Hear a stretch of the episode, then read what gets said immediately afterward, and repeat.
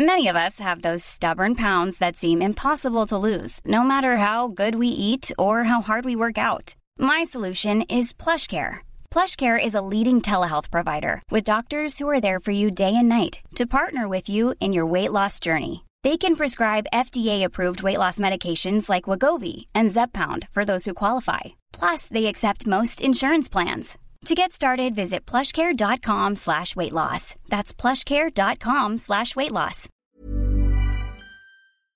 Acompaña a Mario Maldonado, el columnista de negocios más joven y objetivo del periodismo financiero, en su programa Bitácora de Negocios.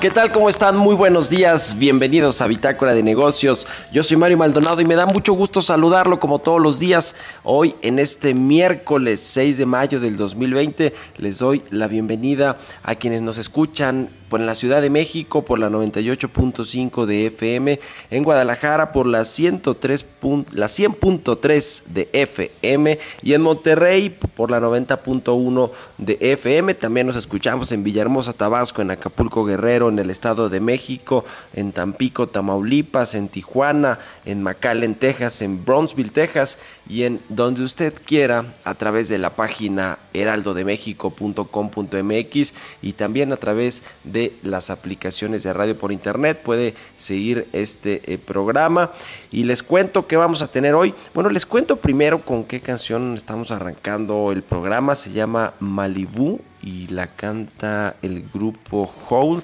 Esta semana estamos escuchando canciones, iniciando el programa con canciones de artistas que además de ser talentosas, algunas eh, otras también han sido compositoras y rockeras y han tenido la dicha de ser mamá. Bueno, pues con todo esto de pronto se nos olvidan las fechas especiales si viene pronto ya este fin de semana, este domingo, el 10 de mayo, el Día de la Madre, así que pues eh, felicidades adelantadas a todas las mamás. Ahora sí, les cuento que tenemos en el programa, mucha información como siempre, no para la información especializada económica, financiera, de negocios y bueno, la que tiene que ver por supuesto con el tema de la salud.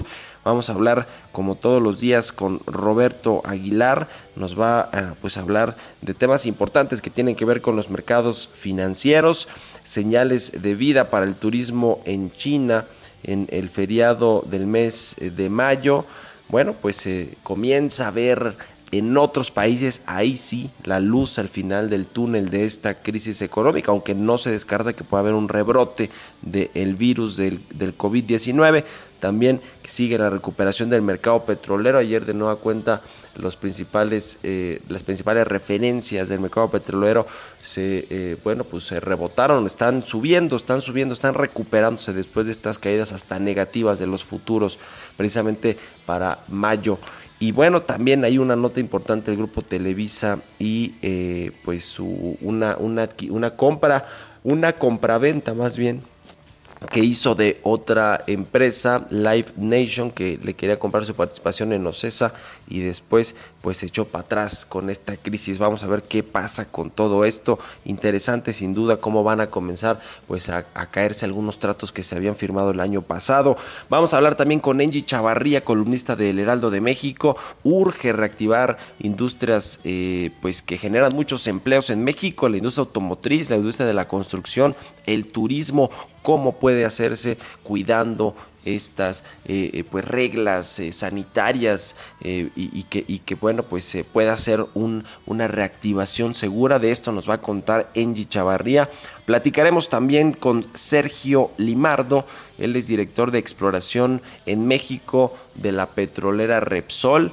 Le contamos ayer aquí que descubrió en el consorcio que encabeza esta petrolera española un yacimiento petrolero en aguas profundas a propósito de los contratos de, la, de las rondas de hidrocarburos, de la ronda 2.4 en lo específico, que se entregaron en el gobierno pasado, bueno, pues esta petrolera ya encontró petróleo en aguas profundas de México.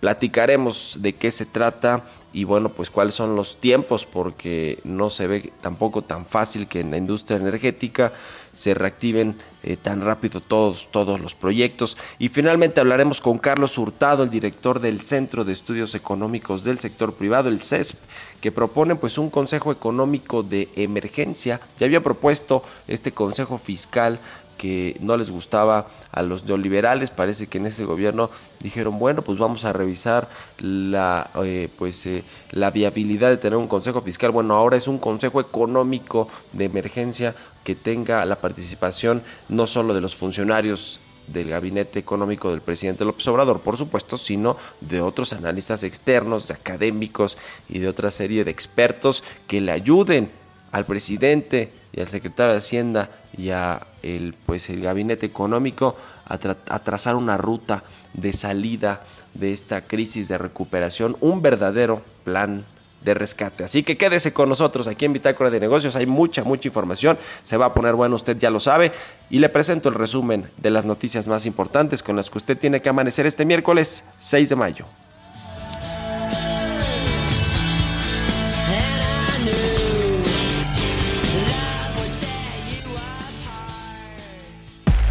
El resumen.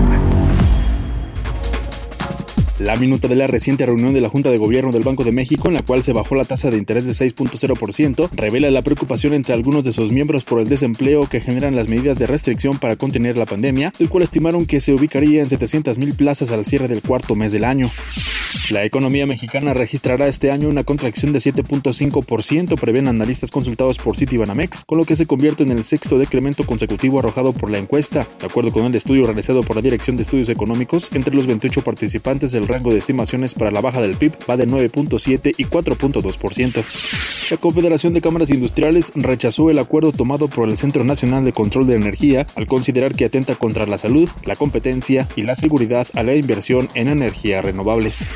Luego del sorpresivo ingreso récord de remesas al país durante marzo, expertos prevén que en abril comience la caída por el fuerte desempleo que padecen los migrantes mexicanos en Estados Unidos debido a la crisis económica ocasionada por la pandemia. Miguel Torruco, secretario de Turismo, aseguró que la crisis sanitaria provocada por la pandemia del coronavirus, que ha golpeado la economía de México, sobre todo en sectores como el turístico, manufacturero y petrolero, finalmente llegará a su fin y se iniciará un proceso de amplia y franca recuperación. En el marco de los trabajos de la Organización Mundial de Comercio, 42 ministros de comercio, incluido el de México, se comprometieron a velar por el flujo continuo de productos médicos y otros bienes y servicios esenciales para hacer frente a la contingencia sanitaria originada por el coronavirus. El presidente de la Alianza Nacional de Pequeños Comerciantes, Cuauhtémoc Rivera, advirtió que la cerveza está en manos del mercado negro, que ha generado especulación y con ello triplicado el precio del producto en algunos casos.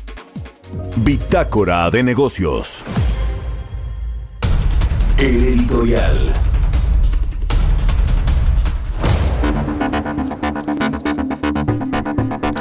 Y bueno, pues en medio de esta intención que tiene el gobierno federal de reabrir lo más pronto posible la economía mexicana, estos sectores no esenciales o industrias no esenciales para que pues se comiencen a generar empleos o los que los mantuvieron pues se reactive eh, pues la actividad económica, comiencen también a generarse ingresos, toda esta actividad económica que en muchos sentidos en México se ha eh, pues frenado completamente, bueno, pues le tengo una información exclusiva que quizá en los próximos días se haga pública. Eh, esto porque, bueno, pues el gobierno no está, eh, eh, no, no, le favorece mucho en principio y, y en segundo término, pues quisiera obviamente no, no presentar estos datos que son una fiel fotografía de lo que muchos analistas, muchos economistas, eh, los organismos internacionales, los bancos de inversión y todo mundo,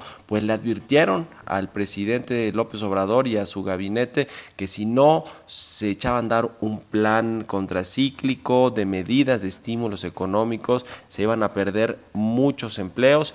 Y bueno, pues le tengo esta información exclusiva. Según un documento de Hacienda, es un documento que decía no es público, pero que bueno, está eh, fechado el 30 de abril, da cuenta de cuántos empleos se han perdido hasta el 29 de abril, que es el último dato, el dato más reciente que tienen en el gobierno federal, ya con datos del Instituto Mexicano del Seguro Social, no son cálculos, sino son datos eh, eh, que recabaron del IMSS. Bueno, pues al 29 de abril en México se han perdido un total de 667 mil empleos en México y estamos hablando de empleos formales, son puestos afiliados al IMSS eh, que eh, ya no están registrados ante este organismo y bueno pues este es, un golpazo. Le voy, a, le voy a decir a qué a qué equivale esta pérdida de empleo. Se acuerda que el 12 de abril, la secretaria del Trabajo, Luisa María Alcalde, en esta conferencia matutina del presidente, dijo que en dos semanas, entre el 13 de marzo y el 6 de abril, se habían perdido cerca de 346 mil empleos. Esa fue, ese fue el dato que dio. Tampoco teníamos el dato, digamos, oficial todavía del IMSS, pero ese, eh, eh, porque van retrasados, los tenemos al primer, al primer eh, trimestre apenas. Pero bueno, pues ese dato generó shock, ¿no? Porque si, a esa, si en dos semanas se perdieron 346 mil empleos, ¿qué nos esperaba? Bueno, pues ya en los 23 días siguientes se duplicó ese número llegó, le decía, casi a 670 mil empleos perdidos, cancelados, destruidos. Y bueno, pues esto, para ponerlo en contexto, es lo doble de la generación de nuevo empleo en el 2010. En todo 2019 se crearon cerca de 346 mil empleos. Bueno, pues con esta pérdida que, que, llegamos en 29 de abril, ya es el doble de los empleos generados. Es decir, prácticamente, si tomamos como referencia el año pasado, se han perdido dos años ya, en, en menos eh, de un mes o más o menos un mes. Eh, los empleos generados en los últimos dos años, más o menos sacando los promedios. Y bueno, el mismo documento de Hacienda que le decía está fechado el 30 de abril y el cual, eh, al cual tuve acceso, bueno, se compara el periodo de octubre de 2008 a mayo de 2009, que fue esta crisis financiera que nos pegó fuertísimo también en México y que bueno, en, en estos ocho meses se perdieron también muchísimos empleos. Bueno, se perdieron más o menos 696 mil empleos en, este, en esta crisis de hace 10 años eh, o 11 años, un poquito más. Es decir, que ya eh, casi superamos esa cifra en menos de un mes en esta emergencia económica, en esta recesión auténtica que estamos viviendo.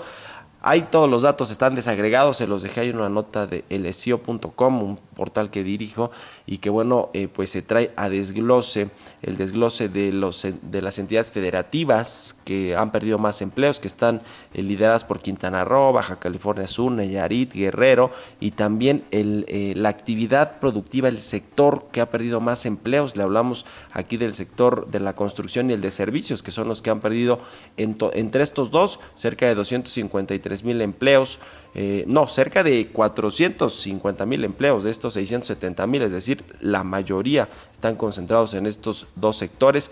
Así que bueno, pues ahí le dejo la información, son datos la verdad es que muy preocupantes porque lo que nos espera todavía no es la luz al final del túnel, como dice el presidente el observador, nos esperan los días más difíciles, no solo en términos de contagios, que ahí se traen todo un, relajo, un desastre en las cuentas y en las pruebas y lo que dice Hugo López Gatel, pero en el tema económico, que es a lo que le hacemos un poquito aquí nosotros, o de lo que sabemos un poquito, pues apenas viene lo peor, porque este segundo trimestre, eh, pues hay, hay proyecciones de caídas muy, muy relevantes y la cosa se va a poner pues muy complicada. ¿Usted qué opina Denos sus comentarios, yo los espero en mi cuenta de Twitter, arroba Mario Mal, y también en la cuenta arroba Heraldo de México. Vámonos con los mercados, son las 6 con 15. Mercados bursátiles. Roberto Aguilar ya está en la línea telefónica. ¿Cómo estás, mi querido Robert? Muy buenos días. Eh, ¿Qué tal, Mario? Muy buenos días. Mucho gusto en saludarte. Eh, mira, como dice nuestro colega, el analista técnico Víctor Hugo Cortés, buenos verdes días los futuros de Estados Unidos ya con ganancias, y fíjate que te quiero compartir una nota que desde el punto de vista particular se me hace positiva porque el sector turístico de China ya mostró señales alentadoras de recuperación ante el, festivo de cinco días que fue a partir del primero de mayo, con 115 millones de viajes realizados. Esto es interesante porque pues se supone una reducción de 40% respecto al mismo periodo del año anterior. Sin embargo, estuvo arriba de las estimaciones eh, y esto pues ha, sido visto como una señal importante de esta economía que ya está pues superando prácticamente el tema del coronavirus. Y te quiero preguntar, Mario, ¿cuánto tiempo crees que va a durar la recesión global?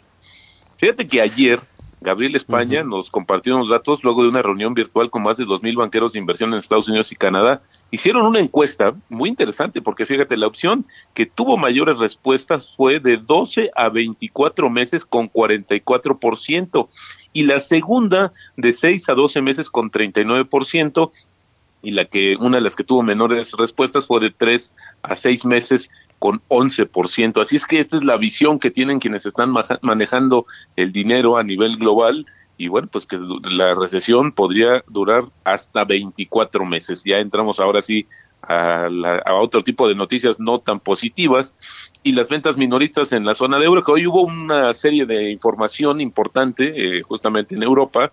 Uno fue las ventas minoristas que tuvieron su mayor disminución histórica en marzo y luego también la actividad empresarial de los 19 países quedó prácticamente paralizada y se está anticipando que, por ejemplo, Italia va a reportar casi 160% del Producto Interno Bruto de su deuda pública. Y además la Comisión Europea está estimando que para esta zona la caída será de 7.7%, donde destaca Grecia con una baja de 9.7%, Italia 9.5% y España 9.4%, esto en la tasa anual de caída del Producto Interno Bruto. Así es que nada bien las cosas y debe preocuparnos porque España es uno de los principales inversionistas en México. También esto pues va a hacer que se disminuya de manera importante los flujos de inversión hacia México, si es a lo que se le apostaba en esta administración, porque bueno, pues lo que se ha hecho es ahuyentarla. Pero bueno, también la economía de Estados Unidos podría comenzar a recuperarse en el segundo semestre del año, tras lo que se perfila como la peor recesión en décadas, pero es probable que este crecimiento sea lento y desigual. Esto lo dijeron ayer autoridades de la Reserva Federal y pues esto se da en medio de una situación de que la mayoría de los estados del país comenzaron, de Estados Unidos comienzan o están avanzando ya hacia la reapertura de sus economías y esto también bajo serias pues eh, pues medidas o, o, de cautela sobre esto que podría ser un regreso de las afectaciones del coronavirus. Y ayer justamente comentaba sobre el tema del petróleo, esto favoreció a los principales índices bursátiles de Estados Unidos, también el tema del sector de cuidado para la salud y que más países están aliviando justamente, Mario, estas restricciones generadas por el coronavirus. Sin embargo, pues estas declaraciones que te comentaba de miembros de la Reserva Federal, pues eh, redujeron eh, un poco la ganancia. Y en este marco, fíjate que es importante comentarte que la mezcla mexicana de petróleo cerró en 21.67 ese es un buen dato de la mano justamente de la recuperación de los precios internacionales del petróleo. Y un dato también relevante sobre uno de nuestros vecinos y con el que nos comparan de manera constante es Brasil. Ayer Fitch revisó la perspectiva de la calificación crediticia soberana de Brasil a negativa y esto citando un deterioro del panorama económico y fiscal del país con una renovada incertidumbre política. Pero fíjate que Fitch espera que Brasil caiga 4% este año.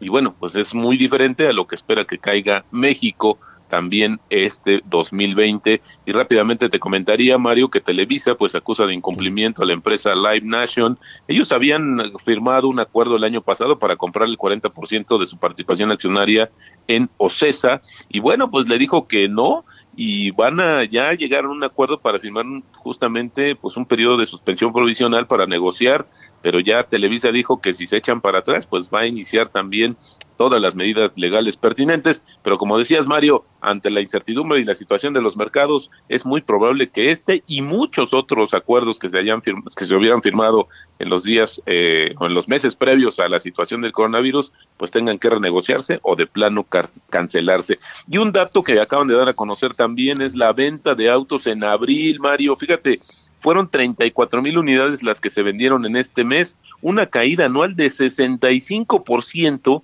y de acuerdo con los datos del INEGI, este, esta venta de autos es la más baja desde el 2006 y ya sumaría nada más que el tipo de cambio en estos momentos cotizando en 24.12, así es como está cotizando. El gusto de que estuviera debajo de los 24 pesos nos duró muy poco, Mario. Pues ahí están los datos, mi querido Robert. Oye, me quedé pensando ahora que nos mencionabas este dato de cuánto va a durar la recesión económica en el mundo. Eh, justo en este documento de, Hacienda que, que, obtuve, ahí toman como referencia este episodio de la gran recesión de hace 11 años y cuánto tardó en ese entonces la recuperación del empleo formal en México. Según el documento de Hacienda, tardó 15 meses eh, porque en agosto del, del, 2010 ya se había recuperado ese registro alcanzado en octubre de 2008 antes de que detonara toda esta quiebra de Lehman Brothers y demás. La gran pregunta en México es cuánto va a tardar en recuperarse los, yo creo que pues más de un millón de empleos que se van a perder en esta crisis económica. Si en la gran recesión, que fue menos dañina para la economía, tardó 15 meses, pues no quiero imaginarme cuántos va, cuánto va a tardar en, en, recuperarse, ¿no? Eh, eh, de esta crisis México. Ah, por lo menos el doble, no sé, una estimación así de, saliva, porque la verdad es que sí, todavía tenemos que tener eh, o estimar realmente cuánto es lo que va a caer la economía mexicana en este año, pero como tú decías, hoy las estimaciones de que en el segundo trimestre caiga más de 30%, pues cada vez son, no suenan alejadas, ¿no? Por ahí eh, eh, Banco of America lo había dicho, y algunos incluso hasta con cierto tono de burla, pero sin embargo, de cara a los datos y de cara a la situación que se está al entorno, pues creo que no podría ser descabellado que esa tasa de caída se pudiera presentar en este segundo trimestre, Mario.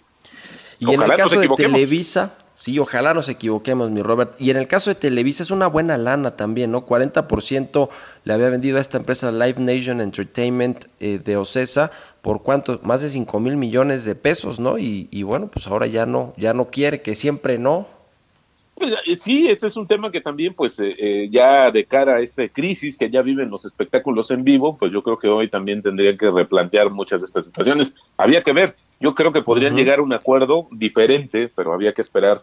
Eh, los siguientes, las siguientes semanas van a ser cruciales para este acuerdo tan importante, sobre todo porque Live Nation es el operador más grande de espectáculos en vivo en el mundo. Así de, grande es el, tamaño. Y ha perdido la eh, mitad de valor de mercado en esta crisis y ha cancelado el 90% de sus eventos. En fin, pues sí, un golpazo para toda la industria del entretenimiento. Muchas gracias, mi querido Robert. Muy buenos días. Un abrazo, Mario. Muy buenos días. Siga Roberto Aguilar ahí en las redes sociales, en Twitter, Roberto AH, 6 con 23.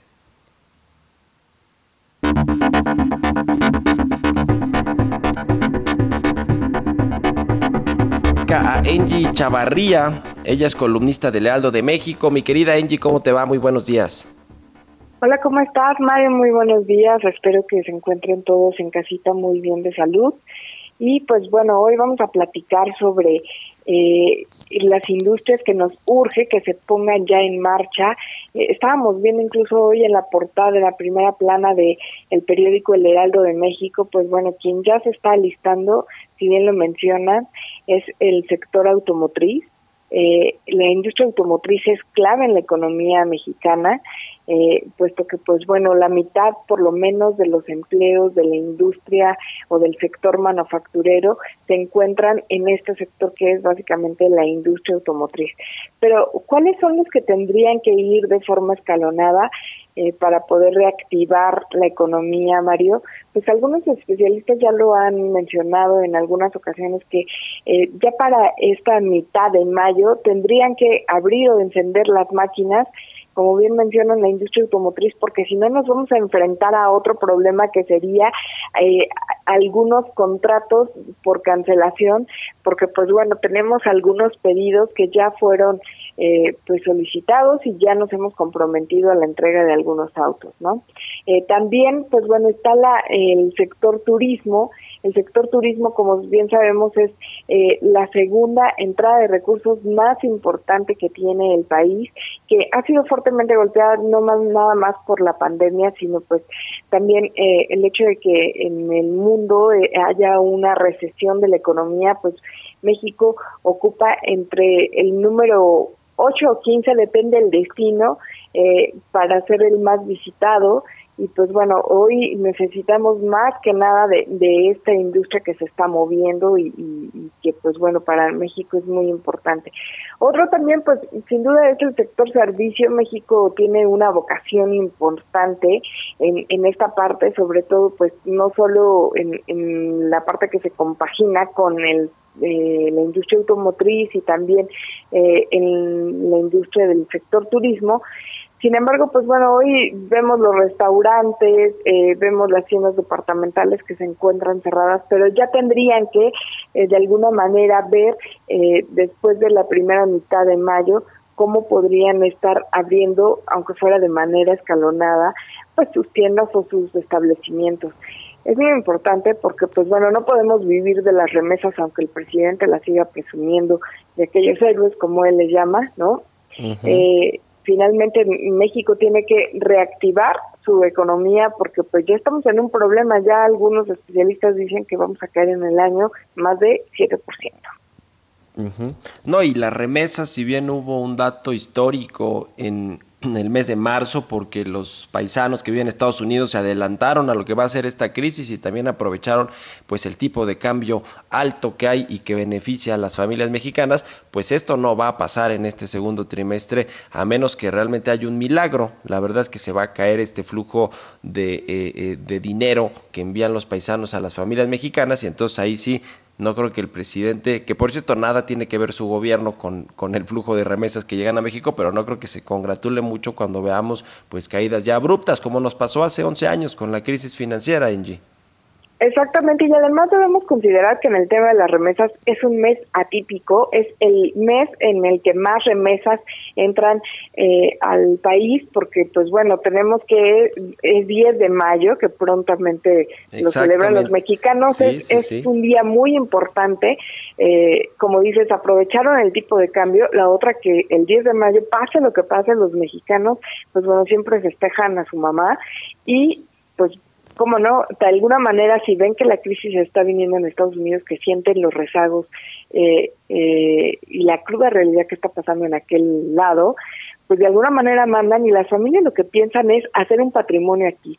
Aquellos que están ahí, te mando más dinerito para que puedas construir la casa que siempre han soñado o, o, las, o cubrir las necesidades que, que pues bueno, sus familias siempre han tenido pues ya estaremos viendo cómo va la reapertura de las industrias eh, que ya nos hablaste, automotriz, construcción, turismo, que yo soy partidario partidario de que sí se reactive pronto con los cuidados y las medidas necesarias, porque si no la economía pues realmente va a ser muy muy difícil sacarla de esa gran recesión que nos va a llegar. Daros tus redes sociales, Angie, para eh, que la gente te encuentre ahí en Twitter, Facebook, LinkedIn, Instagram, donde sea. Hoy, por favor, les invito a que me lean y que también, pues bueno, me den sus comentarios a través de Twitter, arroba Chavarría, o a través de Instagram, arroba Chavarría. Ahí está, muchas gracias, Engie Chavarría, por estar con nosotros. Vamos a hacer una pausa, son las 6 de la mañana con 29 minutos. Continuamos en un momento con la información más relevante del mundo financiero en Bitácora de Negocios con Mario Maldonado. Regresamos. Estamos de vuelta en Bitácora de Negocios con Mario Maldonado. Entrevista.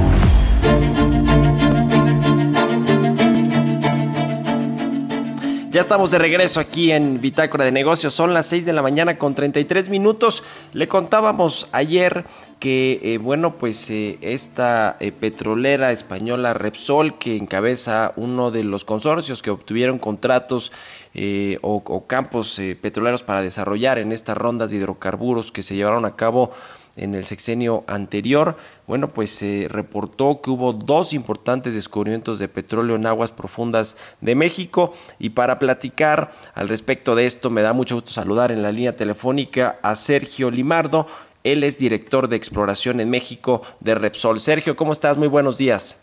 Muy buenos días, muchas gracias por la invitación. Gracias por tomar la llamada. Cuéntanos eh, qué, fue lo que encontraron, eh, eh, qué características tienen estos yacimientos y demás cosas, por favor. Sí, bueno, como no, muy contentos el lunes anunciamos el descubrimiento de dos pozos exploradores, el pozo Poloc 1 y Chimbol 1, en el bloque 29 en la cuenca salina, que está en aguas profundas, al frente de las costas de los estados de Veracruz y Tabasco, eh, en las aguas del Golfo de México. con estos, pozos confirmaron un gran potencial y tienen excelentes propiedades. Y bueno, estamos ahora, nos vamos a dedicar a evaluarlos y entender mejor los yacimientos que hemos descubierto para seguir con nuestro programa de evaluación. ¿Cuánto eh, eh, se invirtió en, estos, eh, cuánto se ha invertido pues en estos proyectos petroleros, Sergio? Y también, ¿sabemos o, hay forma de saber más o menos cuál es la capacidad de producción que tienen estos campos o todavía es complicado detectarlo? Bueno, todavía es muy temprano para saber la producción. ¿no? estos son pozos exploratorios que, confirman el, el, descubrimiento y la existencia de un yacimiento y como mencioné, tenemos que ahora entrar en una campaña de evaluación que va a requerir perforar pozos que delimiten estos descubrimientos eh, en, los próximos en los próximos meses, yo esperando que, que, sea en el próximo año que lo podamos hacer, ¿no? Eh, sin duda es muy temprano eh, saber cuál es la capacidad de, producción de, de, estos de este bloque con estos dos pozos, pero esos son los trabajos a los que nos vamos a dedicar eh, en los próximos meses en conjunto con las autoridades mexicanas, con la CNH. ¿Cuánto eh, dinero se pagó por, por, estos, eh, por, estos contratos o por la, exploración de estos bloques en las subastas que se hicieron en, en aquel momento? ¿Y cuánta inversión han pues inyectado ustedes como consorcio que encabezan ustedes Repsol eh, para pues eh, eh, haber encontrado estos, estos pozos? Como no, el bloque 29 es de la ronda 2.4 de la CNH y este fue el bloque más competido en, ese concurso, ¿no? Nosotros pagamos un bono para la firma de este contrato bastante alto de 150, 151 millones de dólares. tenemos una inversión hasta ahora eh, una inversión aprobada hasta ahora de, de, de, 170 millones y hasta ahora de, ese, de esa inversión aprobada vamos con 70 millones con estos dos pozos, 70 eh, millones de dólares. Eh, y seguiremos durante el periodo de, exploración invirtiendo el resto. ¿Cómo están trabajando, operando actualmente, eh, eh, Sergio, con, con, en medio, bueno, pues de esta coyuntura complicada por la pandemia de coronavirus? ¿Están trabajando normalmente? ¿No han tenido muchos problemas o sí han frenado operaciones? ¿Cómo, cómo trabajan actualmente? Bueno, eh, esta situación del, coronavirus ha sido un reto ¿no? que, que, que, hemos estado llevando para Repsol. La seguridad de todos sus colaboradores, la seguridad y la salud es lo más importante y, nos ha llevado a tomar medidas eh, de seguridad con un protocolo bien estricto para poder acceder a las operaciones y para poder seguir operando, eh, que incluye eh, tener gente en cuarentena antes de acceder a las operaciones, realizar exámenes y, todas esas actividades, ¿no?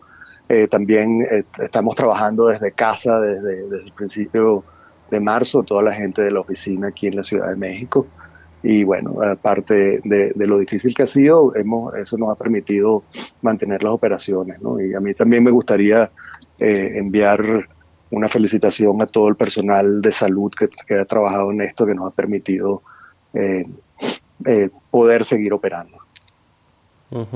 ¿Qué otros eh, proyectos eh, tienen en México, además de estos eh, dos que ya anunciaron y que, bueno, pues ya se encontraron en estos yacimientos de petróleo en aguas profundas, pues algunos pozos que sí tienen hidrocarburos, sí tienen petróleo? ¿En qué otros proyectos están trabajando? No, recuérdanos si participaron en, algunos más de estas o obtuvieron más bien algunos más en estas rondas de hidrocarburos. Sí, nosotros tenemos seis bloques de, operación, de, exploración en México, ganados en, distintas rondas, en la ronda 2.1, en la ronda 2.4 y en la ronda 3.1. Eh, justamente eh, en otro bloque de la ronda 2.4 vamos a empezar a perforar otro pozo en, los próximos días, también un pozo exploratorio, el pozo Yum 1, que esperamos que también nos dé eh, buenas noticias. Eh, en, los otros, en los otros bloques continuamos realizando la evaluación de toda la información eh, geológica y geofísica para poder determinar cuál es la mejor estrategia para continuar explorando. Además, nuestros, nuestros compañeros eh, de Repsol también llevan adelante otros negocios, tenemos estaciones de servicio, estamos en los lubricantes asociados con la compañía Bardal, en la distribución de hidrocarburos y en la química especializada aquí en México también. Muy bien. Eh, eh, finalmente, Sergio, a ver, una vez que se encuentran eh, estos, estos yacimientos petroleros, digamos, hay pues datos de que, de que va a haber hidrocarburos, petróleo ahí y que pueden evaluarse tienen que darle este plan de, de, producción, de exploración y producción a la Comisión Nacional de Hidrocarburos para que junto con el organismo regulador se pueda delinear esta, esta ruta de trabajo. ¿Así, así funciona? Sí, hay, hay, dos, hay dos etapas más. ¿no? La primera evaluación, como mencioné antes, que, que la vamos a empezar eh, lo más pronto que se pueda. Eh, y, dado los resultados de esa etapa de evaluación, se presenta a la CNH ya un plan de desarrollo en el cual sí ya se establece eh, cómo va a ser eh, la producción del campo, pero todavía estamos un poco temprano para, para poder entender exactamente cómo, cómo va a ser operado y, qué y cuánto va a llegar a producir un campo como este. Pues muy interesante, eh, Sergio, y enhorabuena por estos eh, descubrimientos que hicieron. Te agradezco que nos hayas tomado la llamada para explicarnos de qué se tratan y, eh, bueno, pues cuáles son las perspectivas que tienen hacia adelante en el tiempo de que puedan ya obtener los, los barriles de petróleo. Muchas gracias, Sergio Limardo, director de exploración en México de Repsol, por habernos tomado la llamada y muy buenos días. Muchas gracias y muy buenos días. Hasta luego, son las 6 de la mañana con 41 minutos. Historias empresariales. Oiga, pues ya le platicábamos de este negocio de entretenimiento de Live Nation Entertainment que le eh, dijo a Televisa que no quiere ya comprarle este 40% de participación accionaria en Ocesa, precisamente por todo el, escenario complicado que se ve para, para la industria del entretenimiento, no hay, eh, eh, ahí sí no hay luz al final del túnel, se, se, pues se prevé que dure mucho, mucho tiempo la recuperación de estos sectores. Y bueno, pues otro, eh, pues es, otra empresa internacional que ha sido muy exitosa con estos parques de diversiones y se llama Disney, calcula que sufrirá un impacto de 1.400 millones de dólares por esta pandemia del coronavirus.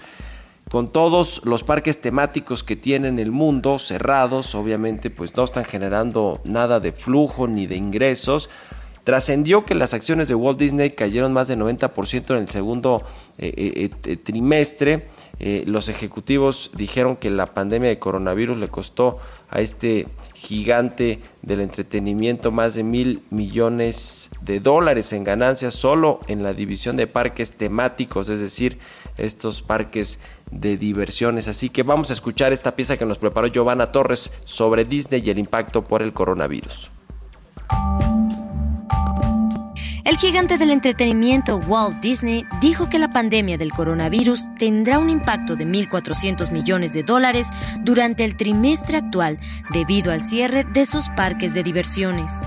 A pesar de que la firma propietaria de Mickey Mouse realizó diversos movimientos para mantener su rentabilidad, las ganancias se desplomaron 91% a 475 millones de dólares en el periodo que terminó el 28 de marzo, en medio de los efectos de la pandemia.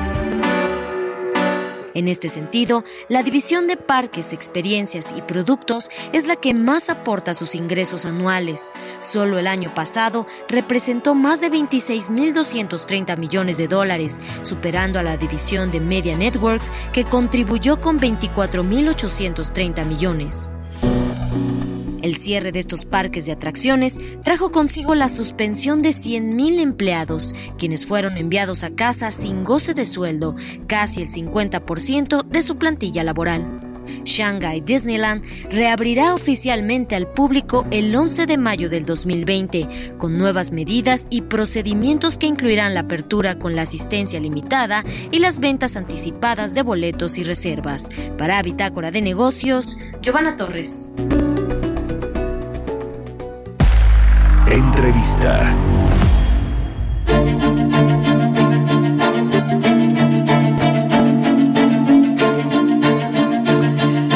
Bueno, pues eh, vamos a platicar ahora con Carlos Hurtado. Él es eh, director eh, del Centro de Estudios Económicos del Sector Privado, el CESPA, quien me da mucho gusto saludar en la línea telefónica. Carlos, ¿cómo estás? Muy buenos días, gracias por tomarnos la llamada. ¿Qué tal, Mario? Muy buenos días a ti y al auditorio. Gusto en saludarte. Oye, ¿qué te parece si empezamos eh, con el tema de las proyecciones para la economía nacional, para, antes de entrar a, este, a esta propuesta interesante que tienen ustedes del Consejo Económico de Emergencia o eh, este Consejo Fiscal que también esa propuesta ya han dado eh, pues desde hace tiempo rondando allá los gobiernos y, no se han pues puesto de acuerdo, ¿no? Para, para echar a andar esta propuesta. Pero antes, las proyecciones de la economía que, que bueno, pues cada vez la, verdad es que eh, lamentablemente son peores, son más pesimistas. ¿Ustedes qué eh, proyecciones tienen para este 2020 y a lo mejor también para el segundo trimestre que, pues todo el mundo coincide va a ser el más complicado en términos económicos para México y pues para muchos otros países? Mira, nosotros, eh, ¿cómo no, Mario? Nosotros hemos estado eh, viendo todas las proyecciones. Nosotros no manejamos, hace tiempo que no manejamos un modelo del CESP para hacer nuestras propias proyecciones, sino más bien seguimos este, un poco las tendencias eh, promedio de todos los analistas que son numerosos y, sumamente competentes para la economía mexicana. Lo que se anticipa ahora, según la encuesta de, Banco de México para el segundo trimestre, es una caída de 14%, este, que es muy, muy pronunciada, como tú bien decías. Estaba yo viendo que la última proyección para el año completo de Citibanamex, que es bastante eh, profesional, digamos, el, Departamento de Estudios Económicos, está para 7,5% el año. Eh, hemos venido nosotros trabajando más que proyectando, más que pronosticando, hemos venido nosotros trabajando como, como hipótesis de trabajo con una reducción de 6,5% para el año, similar a la del Fondo Internacional. A mí me parece que próximamente nuestros números los vamos a tener que estar haciendo con una con una cifra menor. Ya, pues sí, bastante complicado. Eh, eh, eh, en, en, el tema de los empleos, fíjate que hace rato comentamos aquí en, en el programa sobre un documento de, de, Hacienda que es que no es público, pero que ya adelanta que para el mes de abril, el cierre de abril, se han perdido 670 mil empleos registrados ante el IMSS, que es una cifra pues de lo doble que, que nos había dicho la secretaria del Trabajo, ¿te acuerdas ahí eh, por ahí del, de, de, mediados de, de, abril, creo que fue el, el 14? Eh, ¿Cómo ves este tema de los empleos? Porque parece que se está cumpliendo lo que muchos analistas, expertos, economistas, pues habían anticipado con respecto a que no veían un plan de eh, pues eh, reactivación o más que reactivación de ayuda, de alivio para los sectores vulnerables, el sector de la construcción, el sector de servicios que, pues son intensivos en generación de empleos y que bueno se están viendo muy golpeados. El dato este de, del empleo de los 670 mil al cierre de, de, abril, ¿qué, ¿qué, nos dice? ¿Cómo lo lees tú, Carlos? Este, ¿Se va a poner peor la cosa en el resto de los meses eh, o días que, que, va a seguir cerrada la economía? Mira, eh, Mario, con la poca información que existe oportuna al respecto de los empleos en, en México, este, pero viendo lo que dijo la Secretaría del Trabajo hace unas semanas y eso que estás tú señalando ahora, pues es congruente con lo que Carlos Salazar, presidente del Consejo Coordinador Empresarial, ha dicho en el pasado del riesgo de perder un millón de empleos formales. Eh, es bastante congruente porque pues estamos yo creo que viviendo el principio de, un periodo de, pérdida de empleos este eh, en, a lo largo del año. Pero como tú decías hace un momento, lo sugerías, a mí me parece que esto eh, es hace evidente evidente la necesidad de un programa más agresivo, de un programa más ambicioso para eh, mitigar el problema de la pérdida de empleos y no solamente para eso, sino para mitigar el efecto de lo mismo, es decir, para ayudar a la gente que se queda sin empleo a que no se quede sin ingresos absolutamente. Déjame comentar de una vez que a mí me, me preocupa mucho también la, vamos a decirlo así, la pérdida de empleos en el sector informal, es decir, o la reducción de actividad para quienes viven en el sector informal. Porque como tú sabes, poco más de la mitad del, empleo en México es informal y mucho es empleo por su cuenta, es decir, la gente que por su cuenta está pues haciendo cosas muy precarias en las calles. Y me preocupa mucho eso, sobre todo en las zonas urbanas, porque estas personas pues no tienen otro modo de vida y, y con, con lo vacío que están las ciudades o que, y que van a seguir estando, pues están quedando sin ingresos y ellos tienen que salir a buscar el sustento diario, ¿no? Y no está claro para nada que eh, los programas sociales los estén ayudando, los programas sociales del gobierno. Y además no sabemos, porque como los padrones son opacos de los programas de, esta administración y no, no se conocen, este, pues no, no sabemos nadie exactamente a quiénes están llegando esos recursos. Y esto, esto es un problema, ¿eh? Eh, déjame decirte de una vez un poco de publicidad que el día de hoy se dan a conocer los resultados generales de las mesas de trabajo que hubo la semana pasada por parte del Consejo Coordinador Empresarial. Y ahí hay muchas sugerencias y muchos puntos, son 68 digamos este resultados generales. Y fue recurrente en esas mesas el, el reclamo por decirlo así de que los padrones de los programas sociales se deben conocer. Porque, porque así los estados de la República, las entidades federativas, podrían ellos también implementar sus propios programas para ayudar a esta gente, ¿no? Pero si no saben quién a quiénes están cubriendo con las pensiones, con las becas de Benito Juárez, en fin, con todos estos, con, incluso con los eh, eh, créditos estos a la palabra que se están dando, pero si no sabe quiénes son los beneficiados, es muy difícil también que las autoridades puedan ayudar.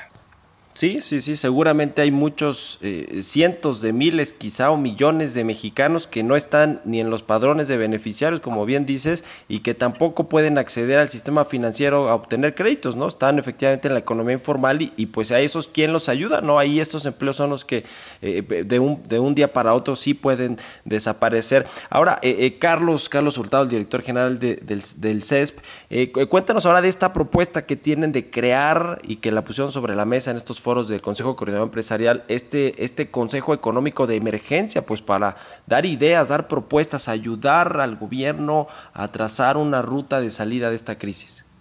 Sí, mira, eh, esa idea de ese Consejo surgió también de estas reuniones o de estas mesas de trabajo de la semana pasada del Consejo Coordinador Empresarial. Hubo varios de los participantes que, que además fueron muy diversos y académicos, legisladores, este, empresarios, etcétera, sindicatos, que sugirieron la, eh, la creación de un consejo de ese tipo, con diferentes nombres, pero así se le acabó, como tú dices, acuñando. Y lo que nosotros pensamos es que, eh, ligando esto con la iniciativa del presidente para reformar la ley de presupuesto para los casos de emergencia, que también sucedió esta iniciativa la semana pasada, nosotros pensamos que a lo mejor esto sería una buena idea. Yo creo que no es una muy buena idea hacerlo ahora en la emergencia, pero sería una buena idea para el futuro. Pero para declarar las emergencias económicas se requiere algún órgano colegiado.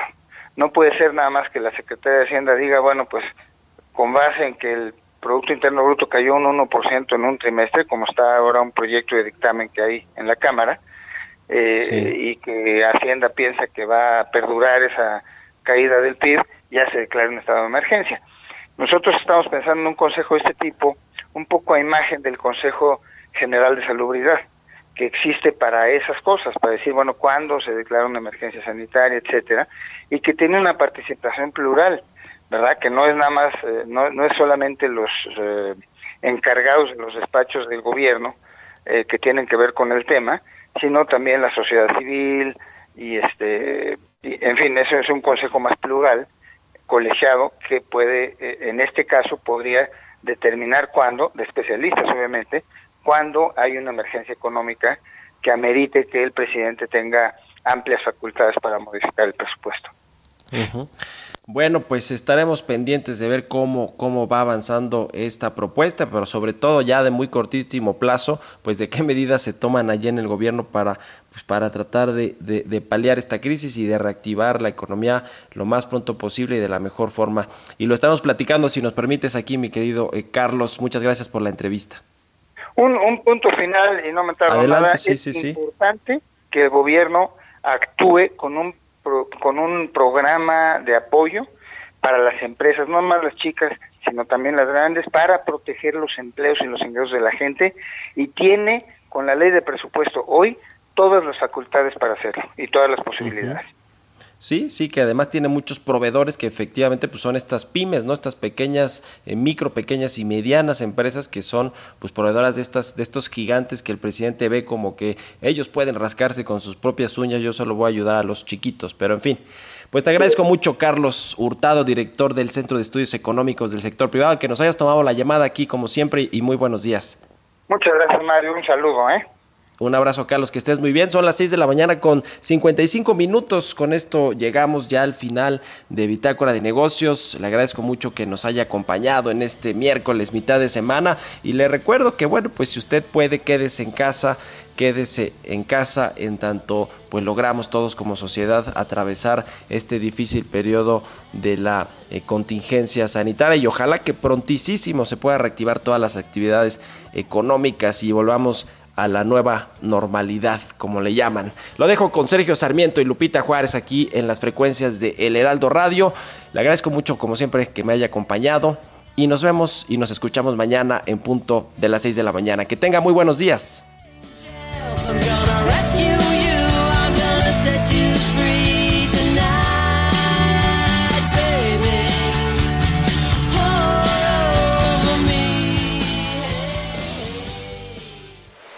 Esto fue Bitácora de Negocios con Mario Maldonado, donde la H suena y ahora también se escucha una estación de Heraldo Media Group.